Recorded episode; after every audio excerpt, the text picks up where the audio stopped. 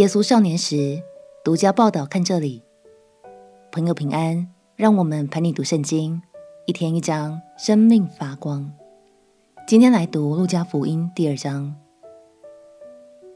路加福音是唯一一卷提到耶稣童年的福音书。根据考究，这些内容很可能都是从玛利亚的访谈中得知，因为就连耶稣出生当晚的细节都记载得很清楚。如果你想要更进一步了解耶稣，就来看看路加医生的独家报道吧。让我们起来读路加福音第二章。路加福音第二章。当那些日子，凯撒奥古斯都有旨意下来，叫天下人民都报名上册。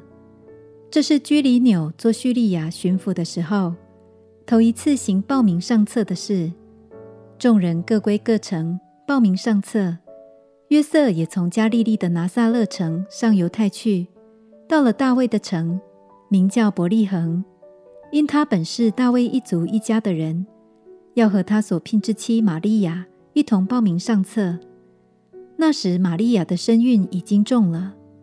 他们在那里的时候，玛利亚的产期到了，就生了头胎的儿子，用布包起来。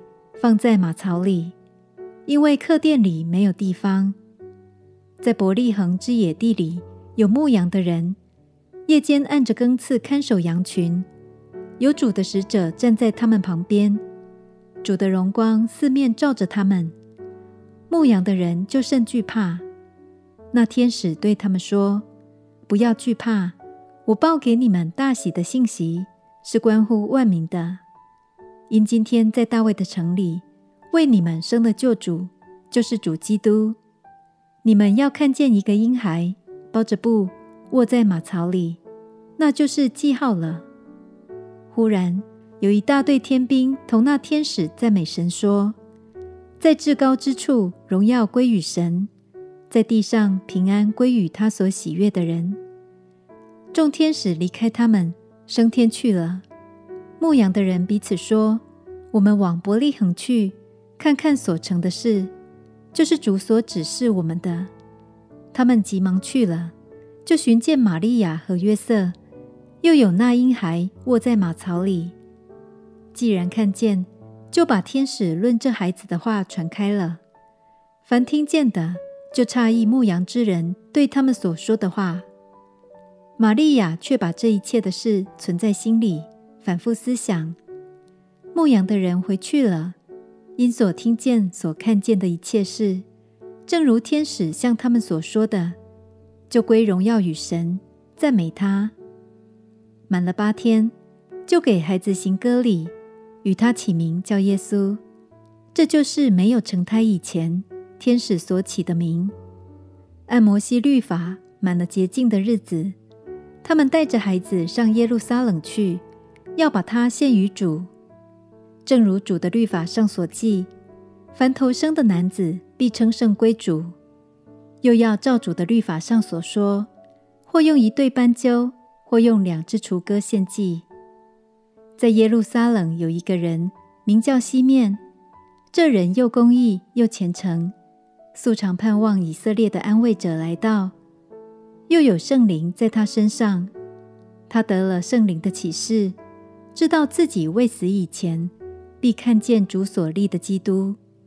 他受了圣灵的感动，进入圣殿，正遇见耶稣的父母抱着孩子进来，要照律法的规矩办理。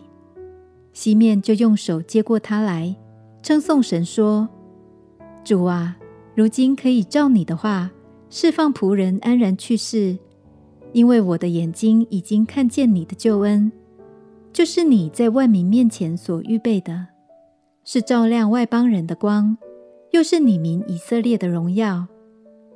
孩子的父母因着论耶稣的话就稀奇，西面给他们祝福，又对孩子的母亲玛利亚说：“这孩子贝利是要叫以色列中许多人跌倒，许多人兴起，又要做毁谤的画饼，叫许多人心里的意念显露出来。”你自己的心也要被刀刺透。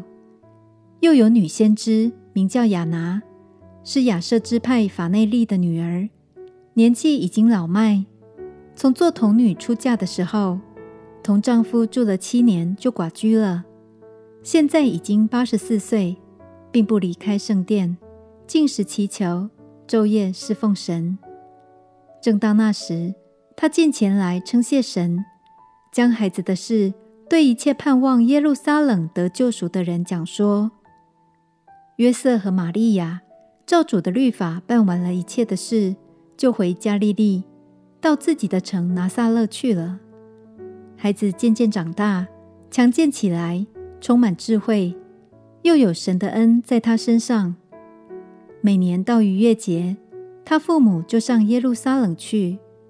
当他十二岁的时候，他们按着节期的规矩上去，守满了节期，他们回去。孩童耶稣仍旧在耶路撒冷，他的父母并不知道，以为他在同行的人中间。走了一天的路程，就在亲族和熟识的人中找他。既找不着，就回耶路撒冷去找他。过了三天，就遇见他在店里，坐在教室中间，一面听一面问。凡听见他的，都稀奇他的聪明和他的应对。他父母看见就很稀奇。他母亲对他说：“我儿，为什么像我们这样行呢？看哪，你父亲和我伤心来找你。”耶稣说：“为什么找我呢？岂不知我应当以我父的事为念吗？”他所说的这话，他们不明白。他就同他们下去，回到拿撒勒，并且顺从他们。他母亲把这一切的事都存在心里。耶稣的智慧和身量，并神和人喜爱他的心，都一起增长。在犹太文化中，几岁到几岁该学习哪些事，都是有明确规范的。当犹太男孩到了十二岁，就开始有遵行律法的义务，必须为自己的行为负责，同时也要开始成为父亲的得力助手。所以少年耶稣才会说：“我应当以我父的事为念。”亲爱的朋友，今天想邀请你来想想看，在生活中，你以谁的事为念呢？让我们学习耶稣，熟读天父的话语，明白他的旨意，并且让天父的事成为生命中的第一优先顺序。我们且祷告：亲爱的天父，求你帮助我明白你的旨意，并且重新排列生命中的次序，以你的事为首要之念。祷告奉耶稣基督的圣名祈求，阿门。祝福你有一颗敬畏的心，让神在你的生命中居首位。陪你读圣经，我们明天见。耶稣爱你，我也爱你。